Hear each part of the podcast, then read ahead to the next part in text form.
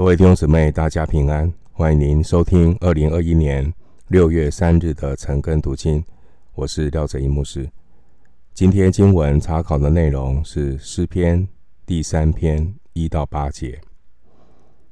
诗篇第三篇一到八节，这段的内容主题是谈到从仇敌的手中蒙拯救。诗篇写作的背景是大卫。逃避他儿子押沙龙的时候所做的事。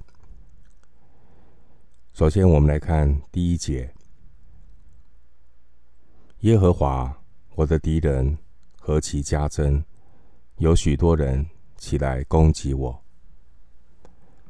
大卫晚年的时候，他的儿子押沙龙叛变，大部分的以色列人。都跟随了押沙龙，背叛大卫。这个时候，大卫被迫要逃难，当然他的心情非常的沮丧。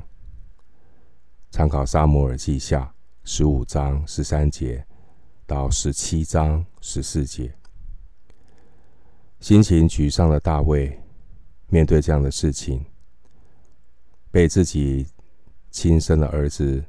背叛、追杀，情何以堪？撒旦魔鬼也喜欢落井下石，趁虚而入。魔鬼透过这样的事情呢、啊，让大卫不仅肉体受苦。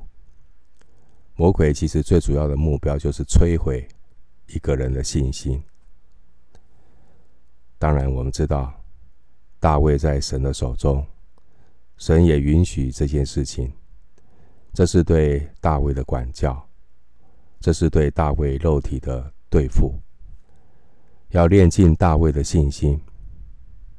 这也是历世历代的基督徒我们要学习的功课：如何在人生的低谷跟沮丧当中，看到一条恢复的出路。何其加增，原文。是怎么那么多？怎么那么多的仇敌跟他对立？怎么多这么多的确诊的病例？怎么台湾的疫情怎么这么多？还在升温？我们会不会感到沮丧、灰心呢？求主借着他的话语来坚定我们的心。在诗篇当中呢，有十四首诗篇，是以大卫生涯中的事件作为背景所写成的。这十四首以大卫生涯背景所写成的诗篇，分别有，我念出阿拉伯数字，这十四篇是三、七、十八、三十。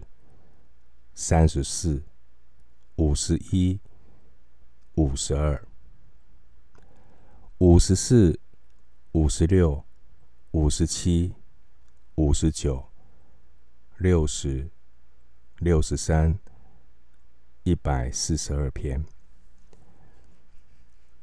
以上所念的十四首诗篇，都是以大卫生涯中的一些经历做背景。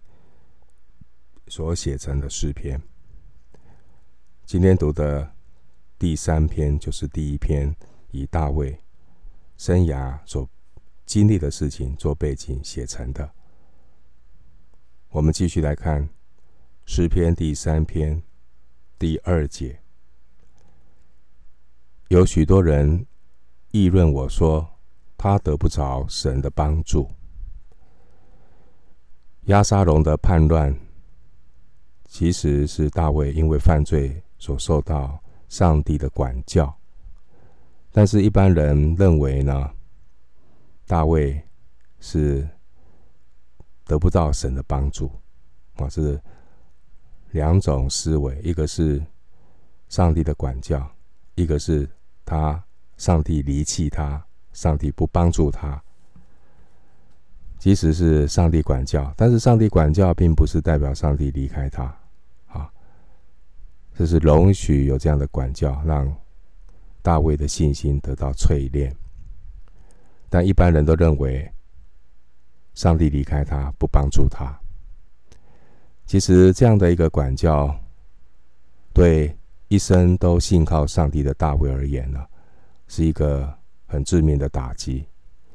当然，前面我们说过，撒旦从来不会放过落井下石的机会。所以，这提醒我们，当基督徒外面遇到环境难处的时候，常常我们的里面也会听到撒旦对自己的控告，让我们怀疑上帝。如果你信上帝，你为什么会这样子呢？魔鬼喜欢落井下石，在你的旁边咬耳根。让你更怀疑上帝真的有帮助你吗？那目的就是打击你的信心，让你怀疑神，让你陷入更深的沮丧和忧郁里面。我们要非常的留意。所以呢，有时候要停下来，静一静，想一想。想不是胡思乱想，要回到神面前想，不是自己在那边胡思乱想。想不通，想不透，那最后就想不开了。所以你可以看到第二节后面出现什么音乐的符号呢？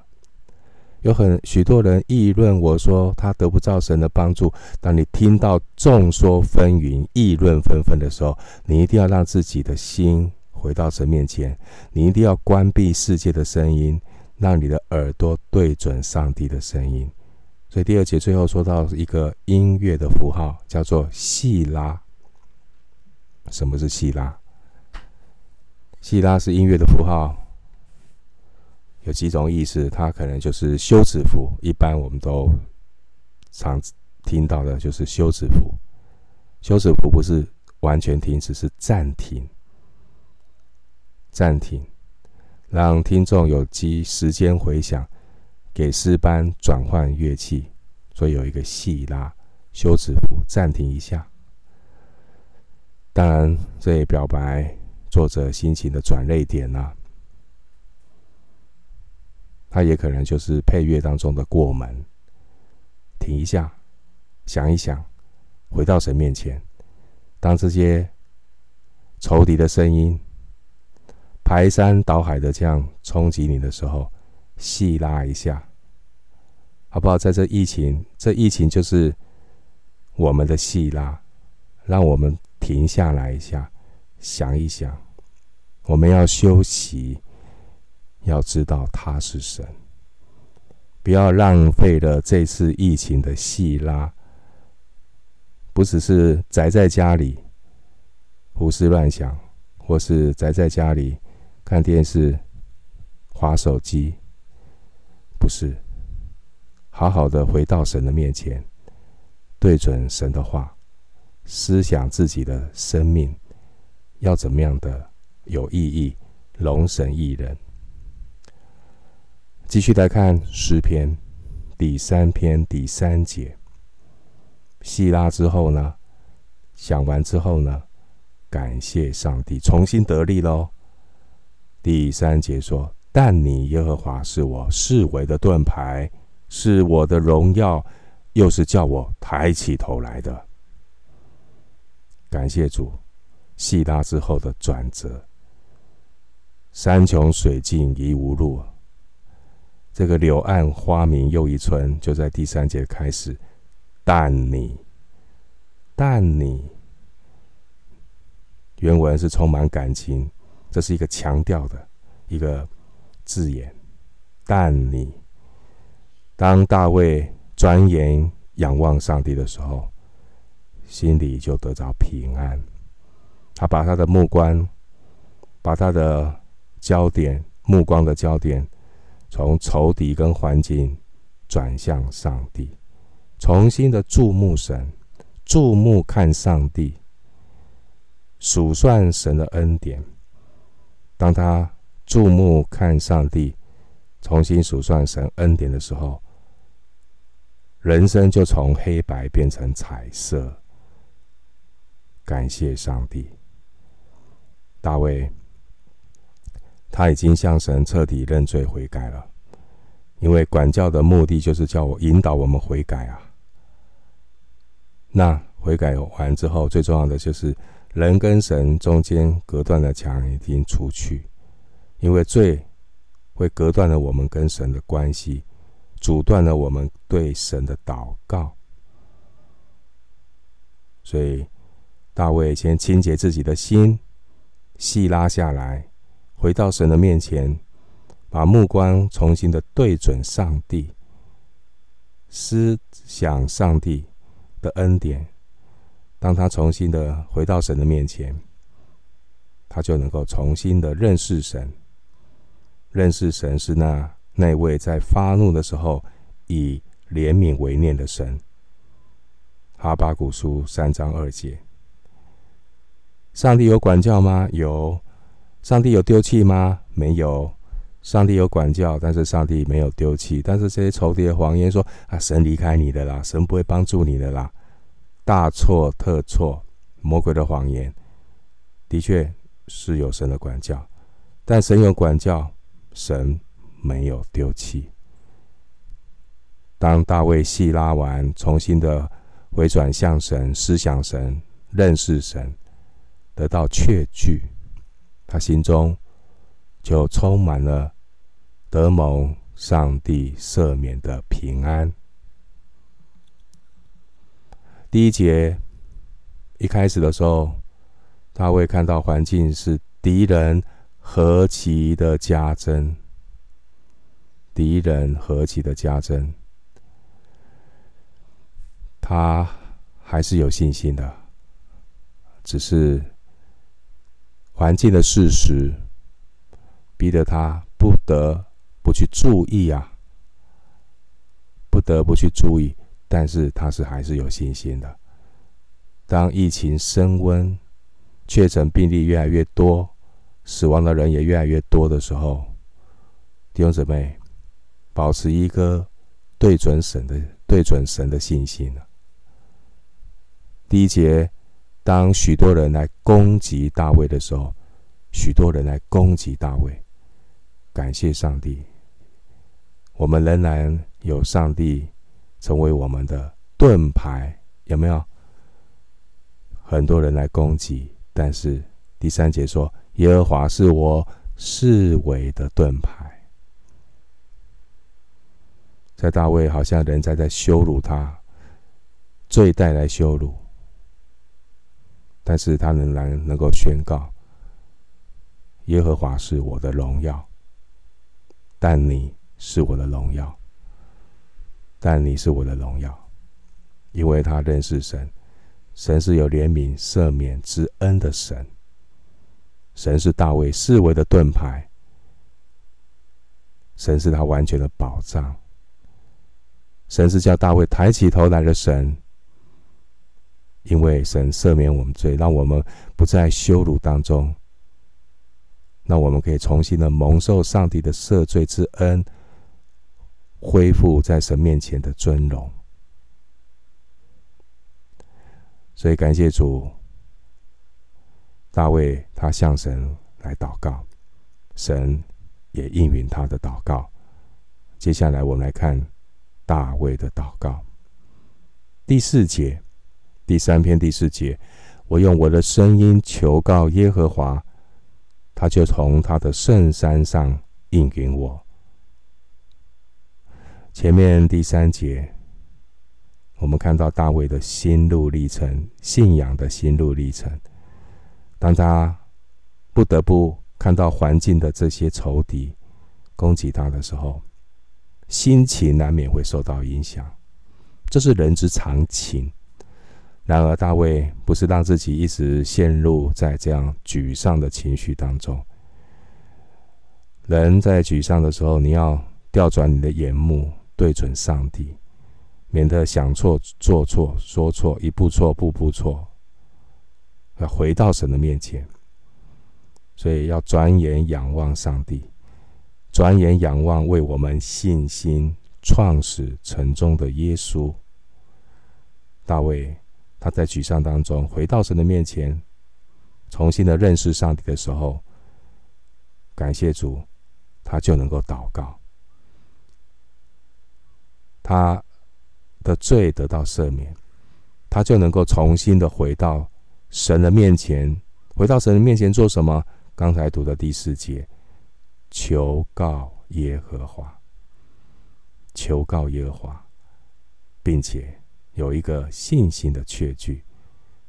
大卫说：“耶和华神会从他的圣山上应允我。”这就是确据。第一个赦罪的确据，第二个知道神听祷告的确据。感谢主。我们要拒绝魔鬼的控告，我们要接受圣灵的光照。弟兄姊妹，这就是灵性复兴的指标。怎么看到一个教会的复兴？怎么看到一个信徒灵性的复兴？教会的复兴，信徒灵性复兴的有一个指标是什么呢？就是祷告的恢复。祷告的恢复。这是灵性复兴的一个指标。你个人祷告的生活有恢复吗？教会祷告的生活有恢复吗？在这疫情期间，我们要更多的警醒祷告，为台湾、为国家、为执政掌权者、为教会、为每个家庭来守望。第四节的经文。我用我的声音求告耶和华，他就从他的圣山上应允我。这里的圣山指的是喜安山，就是大卫的城。上帝的约柜就放在大卫城里面。撒母耳记下六章十二节。当大卫必须逃难离开大卫城的时候呢，他没有带走约柜，他把约柜留在圣山上，表示大卫不敢让上帝跟着自己的自己走，是他要跟着上帝走。他把自己的生命交托在上帝的手中。撒母耳记下十五章。二十四到二十六节，所以呢，这个也让我们学习祷告的态度。祷告的态度，我们祷告应该学习是跟随神的旨意，在神的旨意里来祷告，而不是让神照我的意思。就如同耶稣在科西马尼园的祷告。若是许可，请叫这苦杯离开啊！但是不是照我的意思，乃是照神的意思。我们继续来看诗篇第三篇第五节：我躺下睡觉，我醒着，耶和华都保佑我。第六节：虽有成万的百姓来周围攻击我。我也不怕。当我们把我们的眼目从环境和危机中转向神的时候，表示我们要与神恢复的交通。虽然仇敌四围环绕，我们仍然能够怎么样？很这边的描述是躺下睡觉。可以得着安息，在危机当中还能够安然睡觉。使徒行传也有记载，可以参考使徒行传十二章第六节。各位弟兄姐妹，神使他所喜爱的安然睡觉，这些日子你睡得好吗？你能够安然睡觉吗？神使我们可以躺下睡觉。代表我们的心要有安息。神所赐的平安超乎超越环境，神所赐的平安是在我们里头与神的关系。这个关系代表我们所行的是神所喜悦的，我们的生命是对准神的。诗篇一百二十七篇第二节：唯有耶和华所亲爱的，必叫他安然睡觉。所以你的焦点不是你能不能够睡觉，你吃安眠药也可以睡觉。这句话的重点，诗篇一百二十七篇第二节，重点是耶和华所亲爱的，神所喜悦的。所以重点是我们是不是一个神所喜悦的人呢？怎么样的人才是神所喜悦的呢？就是我们的生命要对准神，对准上帝的真理，行事为人要与门招的恩相称。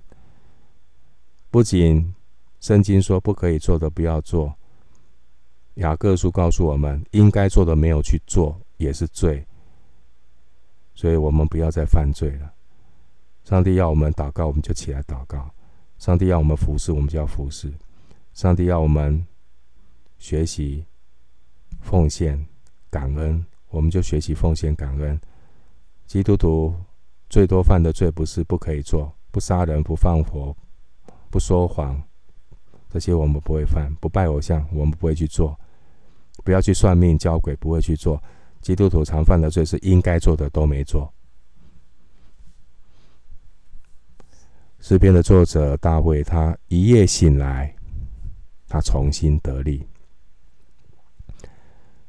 所以诗篇第三篇又被称作叫做早晨的祷告。所以，我们晨更读经，今天读这一篇早晨的祷告是很有意义。感谢主，这边看到耶和华会保佑我，保佑代表耶和华神。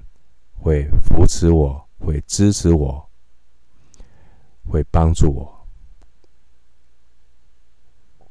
最后，我们来看诗篇第三篇的七到八节。我们来看第七节，诗人要开始赞美神。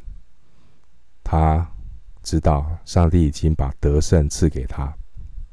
请看第七节。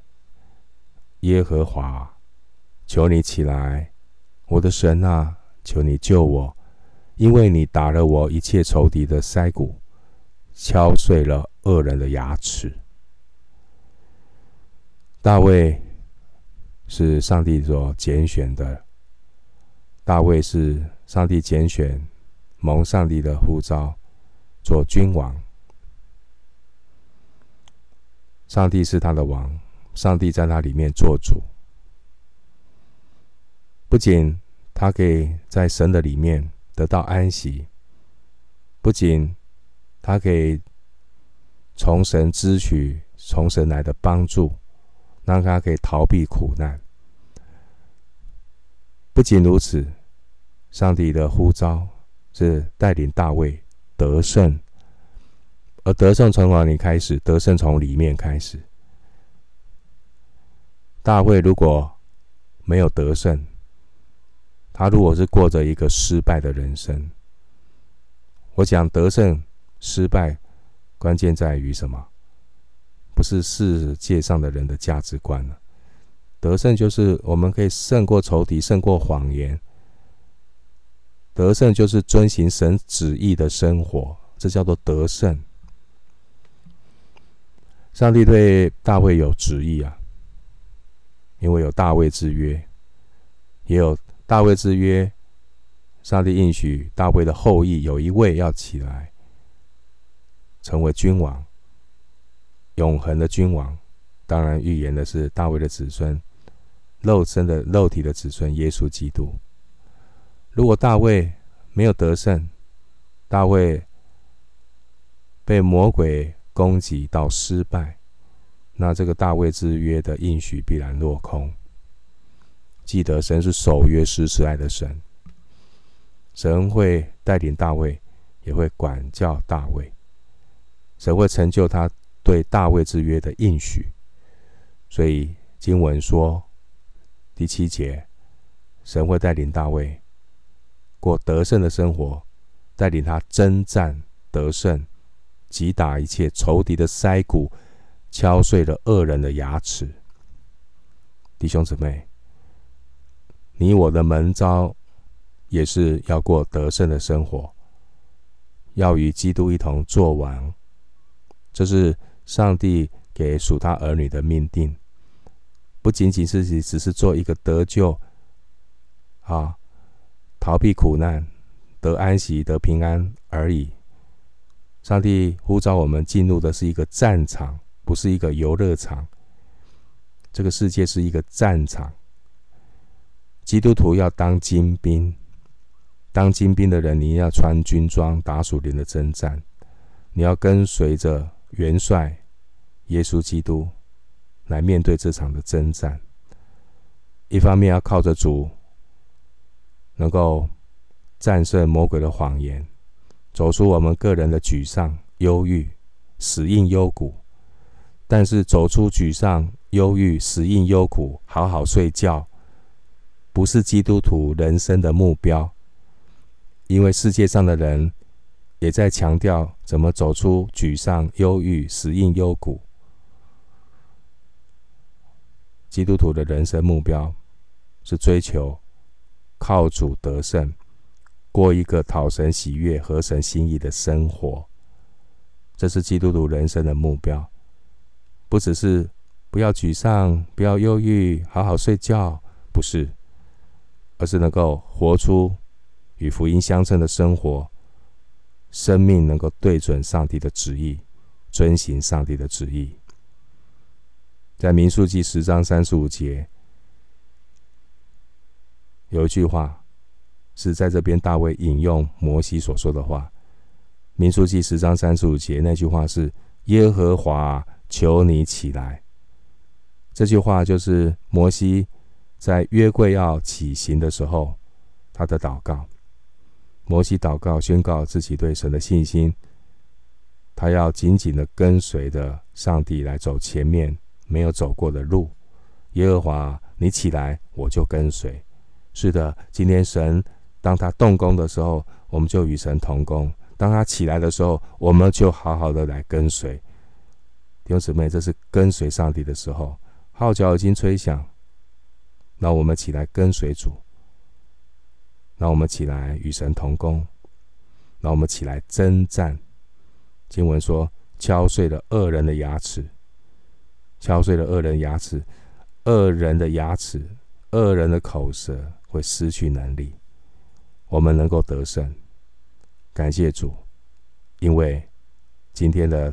第三篇第八节告诉我们：救恩属乎耶和华，愿你赐福给你的百姓。阿门。这是牧师对每一位我们曾跟读经伙伴们的祝福。救恩属乎耶和华，愿你赐福给你的百姓。感谢主，愿我们在这疫情升温的时刻，紧紧的抓住神。神是拯救我们的神。神也是带领我们得胜的神，救恩属乎耶和华。愿上帝赐福你的百姓。